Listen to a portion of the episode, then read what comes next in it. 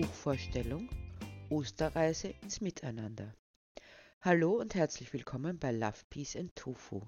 Drei Dinge, die sich nicht trennen lassen.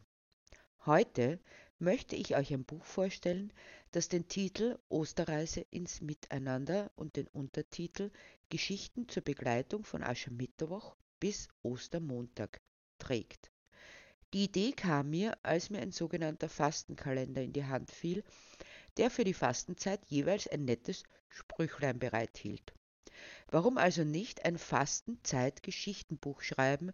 Das nahm ich mir vor. Doch ich wollte es nicht dabei stehen lassen, die Osterwoche noch mit hineinzunehmen. Sodass mit diesem Buch eines vorliegt, das für jeden Tag der Fasten- und Osterzeit eine Geschichte erzählt, die wohl zusammengehören, aber auch für sich stehen können. Jeden Tag fünf Minuten Lesezeit. Für mich Zeit, wie ich es nenne.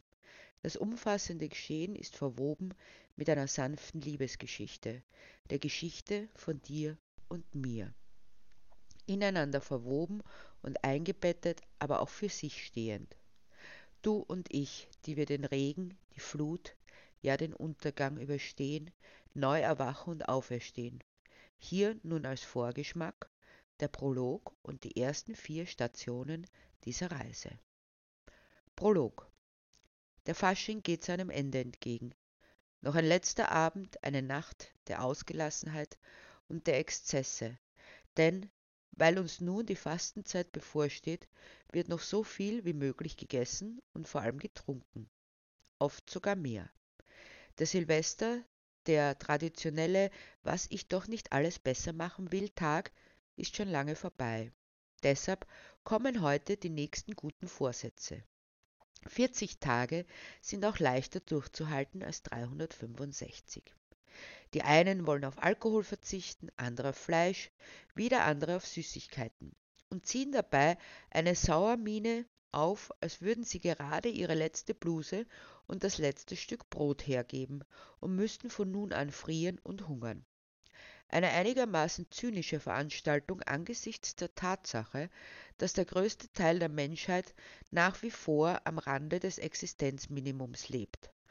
Natürlich könnte man sagen, diese Menschen brauchen sich um die Fastenzeit nicht zu bekümmern. Denn sie tun ja sowieso nichts anderes, aber wir, die wir in Überfluss und eingehüllt in andauernde Unterhaltung leben, wir müssen uns schon sehr anstrengen, um in der Fastenzeit was zu leisten, um uns selbst zu kasteien. Das, was für andere selbstverständlich ist, müssen wir uns hart erarbeiten. Und sehnsüchtig wandert der Blick auf die Tafel Schokolade, die nun endgültig im Regal eingesperrt wird. So schwer kann das Leben sein. Damit ist der Sinn der Fastenzeit wohl voll inhaltlich begriffen worden. Oder?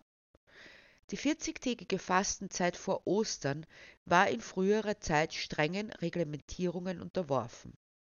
So war es nicht nur geboten, kein Fleisch zu essen, sondern auch keine Eier und keine Milch. Darüber hinaus gab es die Vorschrift der einmaligen Sättigung. Das bedeutet, einmal am Tag satt essen und das, was man sich spart, den Armen zu schenken.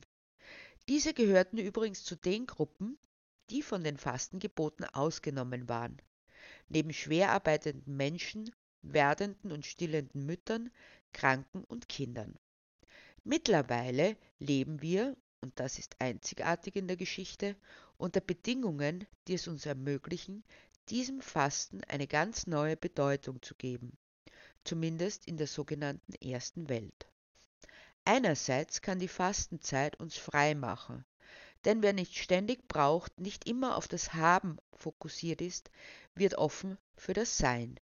Die Gedanken sind nicht mehr ausschließlich auf die Materialität und das Einverleiben derselben gerichtet, sondern können über die generelle Leiblichkeit, Fleischlichkeit hinaus zu einer Freiheit auf die Bestimmung des Menschseins hinzielen.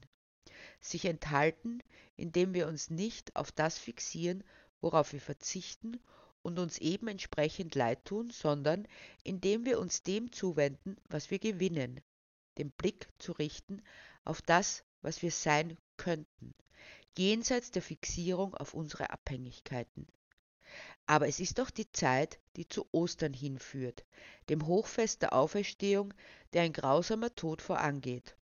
Nicht das Sterben an sich ist das Beklemmende, sondern das Sterben dessen, der das Wort Gottes Fleisch angenommen hat, um dem Menschen nahe zu sein. Das Sterben dessen, der sich Sohn Gottes nennt und sich für uns bis aufs Äußerste entäußert, sich hinabbegibt in die tiefste aller Tiefen und die fernste aller Fernen, in die umfassendste Verlassenheit und die totale Einsamkeit. Nicht nur einfache Verlassenheit, Einsamkeit, sondern die totale Selbstentäußerung bis in das alles Vernichtende, sich selbst nicht schonende Nichts hinein. Eine Entäußerung, die über alle Vorstellungskraft, alles Elend und alle Not, die denkbar sind, selbst von einem oftmals so kranken Hirn wie das des Menschen reicht.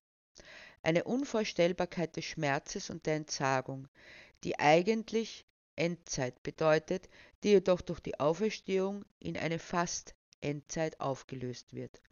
So wird die Absolutheit in einer Erlösung zwar innerweltlich, aber doch mit neuen Möglichkeiten gesegnet. 40 Tage fast Endzeit. Erstens. Die Unwägbarkeiten des Lebens. Der Schwall geschah 40 Tage, 40 Nächte auf die Erde. Genesis Kapitel 7, Vers 12.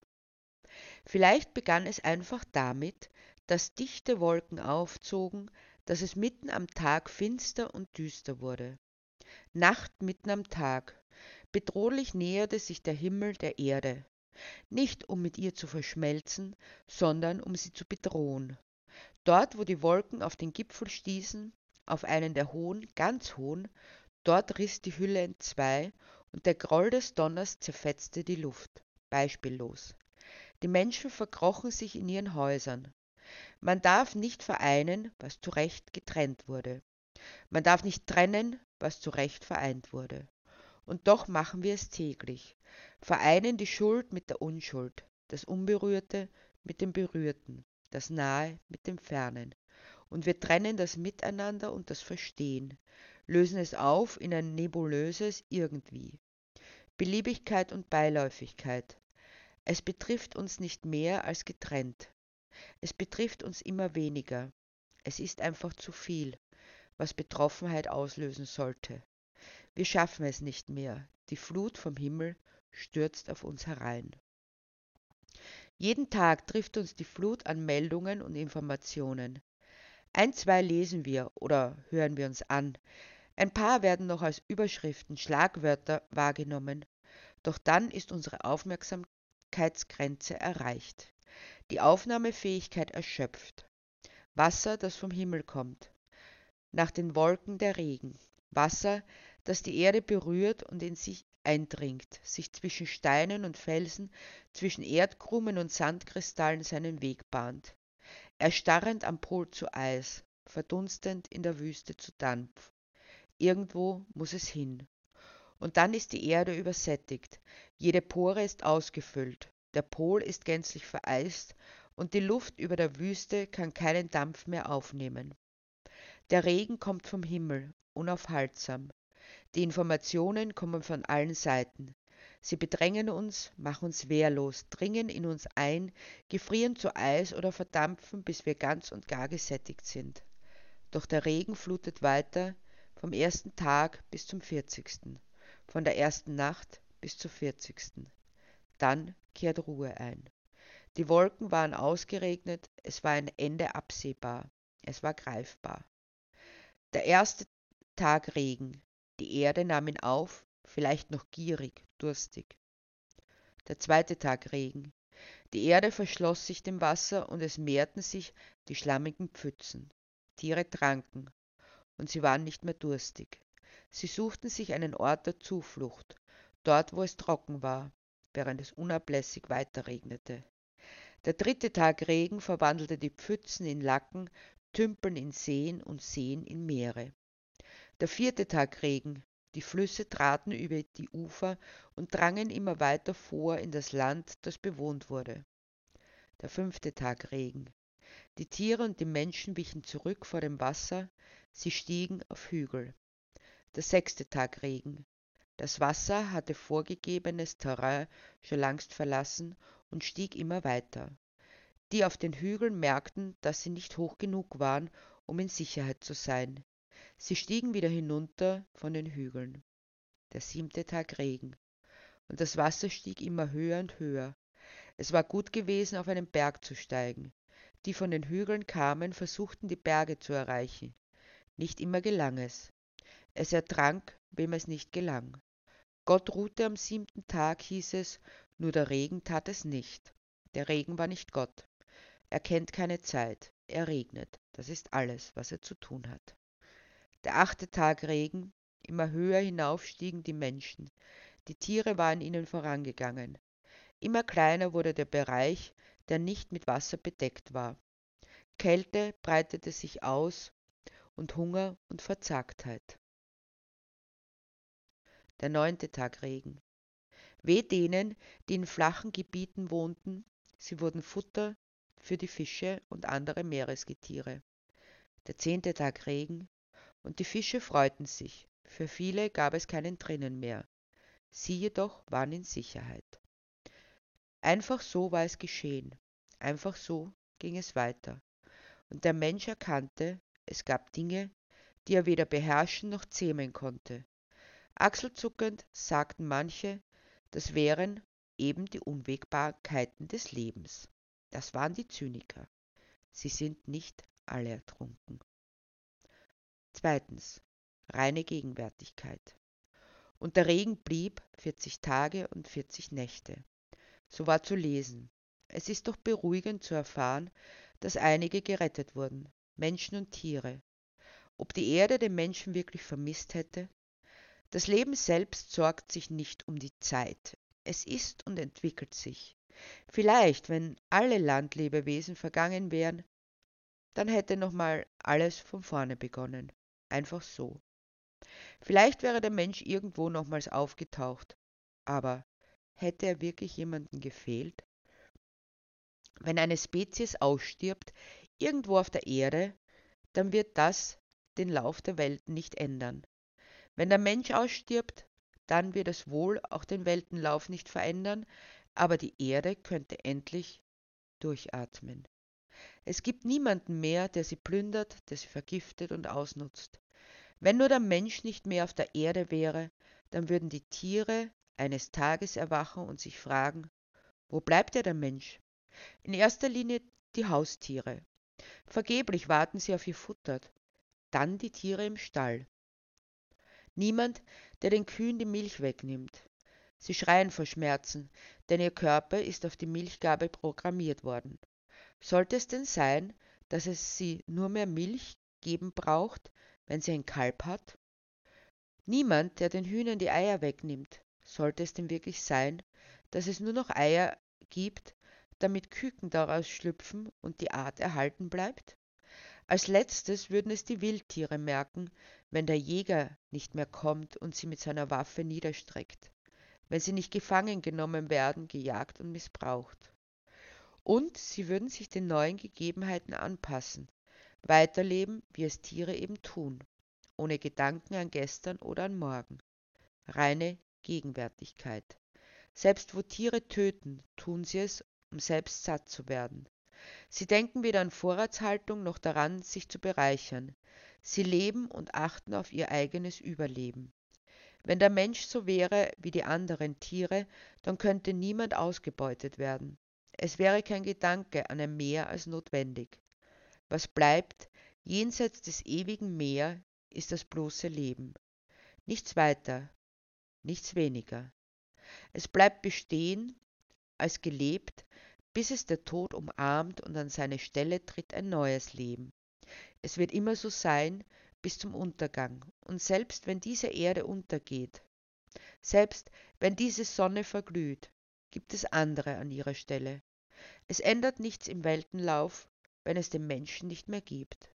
Nur in der Welt selbst. Es ändert nichts im Universumslauf, weil es diese Erde nicht mehr gibt. 40 Tage Regen ertränken das Leben, zerstören alles, was der Mensch mühsam aufgebaut und angehäuft hat. Doch letztlich ist es so gleichgültig, wie es nur die Gleichgültigkeit selbst sein kann. Das Große und Ganze hat keinen Einfluss auf unser Denken, denn es ist nicht mehr überschaubar. Es ist zu viel, um wirklich verstanden zu werden. Wenn ich aber in meinem Bett erwache, am zehnten Regentag, dann ist es anders. Längst wurde das Bett durch das Fenster aus dem Zimmer gespült und ich erwache, so dass ich dich suche. Ich finde dich auf dem Gipfel eines Hügels. Komm zu mir in mein Bett, das jetzt unser Boot ist und unsere Zuflucht. Jetzt wirst du dich nicht mehr darüber lustig machen, dass ich mir einbildete, einen Baldachin über mein Bett spannen zu lassen. Denn jetzt ist dieser unser Dach über dem Himmel. Wenn es immerfort weiter regnet und wir immerfort weiter getragen werden. Es geht nicht ums Große und Ganze, das ich nicht fassen kann, sondern nur um dich, und es ist gut, dass du bei mir bist, dass wir uns gefunden haben. Der Regen ist leichter zu ertragen. Der allgemeine Tod spielt keine Rolle, nur der deine. Noch einmal haben wir es geschafft, haben uns gerettet auf unser kleines Boot mit dem Dach. Wir haben nichts weiter mehr als uns und unser Boot, uns und unser Leben. Was braucht es mehr? Nur alleine sein, das schmerzt, ohne dich. Dein Tod, der berührt mich. Aber noch sind wir da und es kann alles gut werden, trotz des Regens.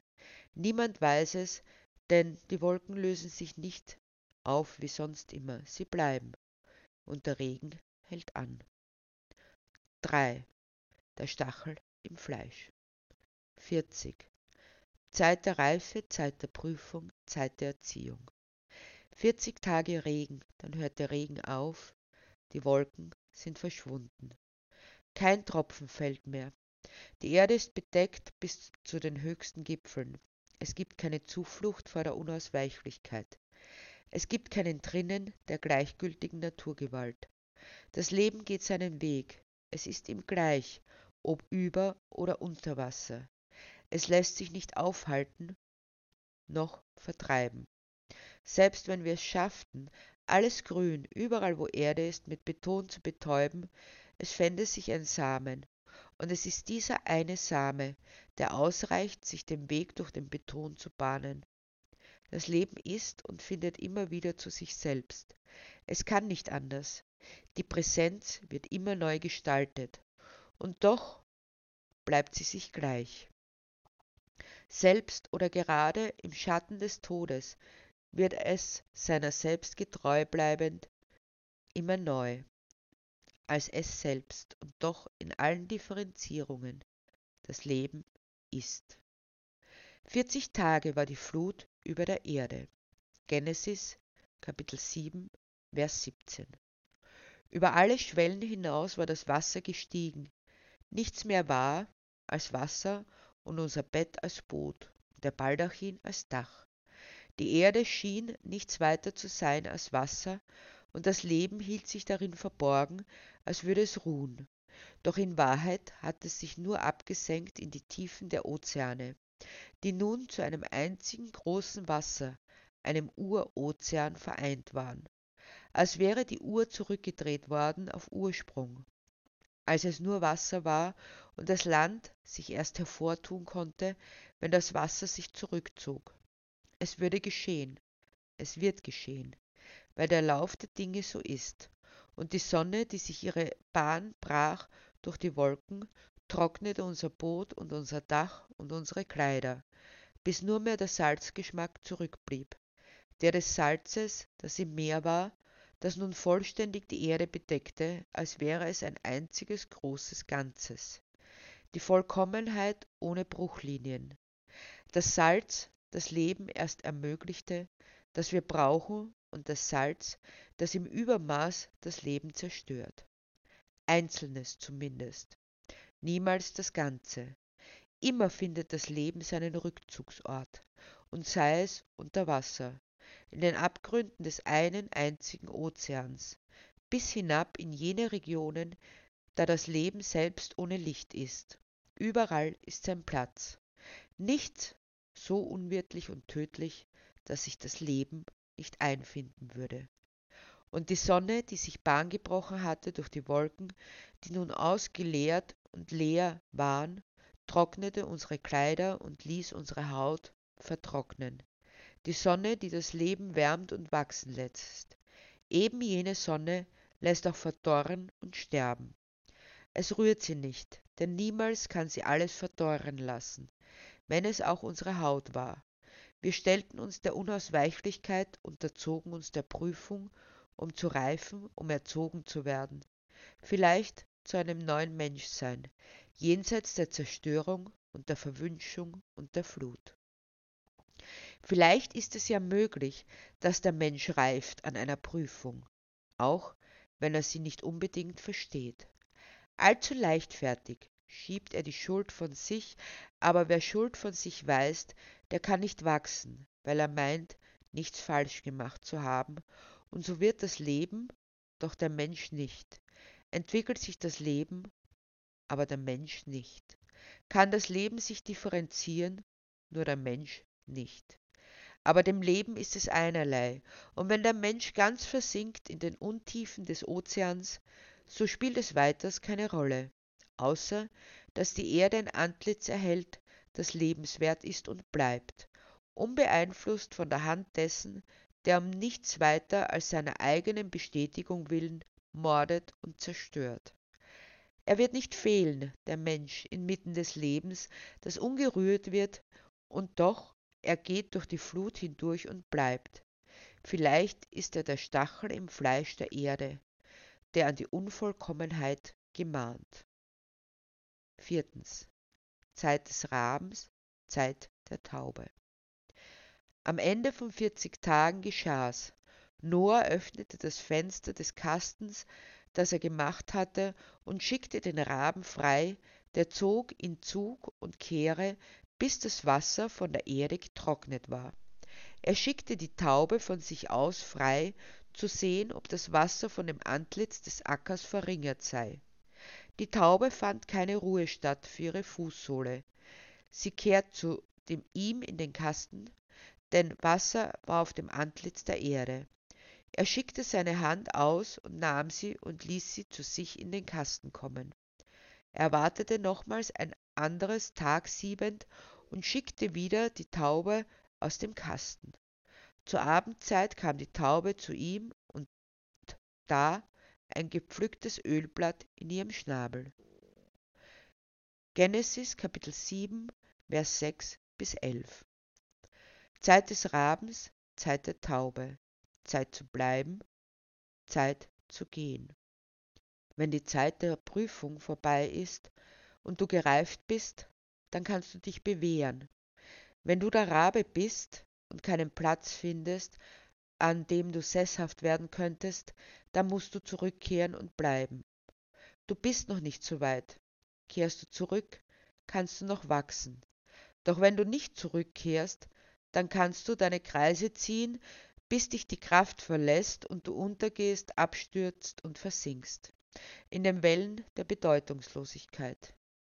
Kehre um und lass dich schützen, solange es notwendig ist solange du des Schutzes bedarfst. Noch bist du klein und deine Kraft reicht nicht für die Ewigkeit. So hat alles seine Zeit. Wenn du aber die Taube bist und einen Ölzweig findest, dann weißt du, nur noch eine kleine Weile und du kannst ausziehen, deinen Platz zu suchen. Denn dann wirst du ihn auch finden. Zeit zu sehen, Zeit zu wachsen. Die Frucht wird eingebracht in die Erde.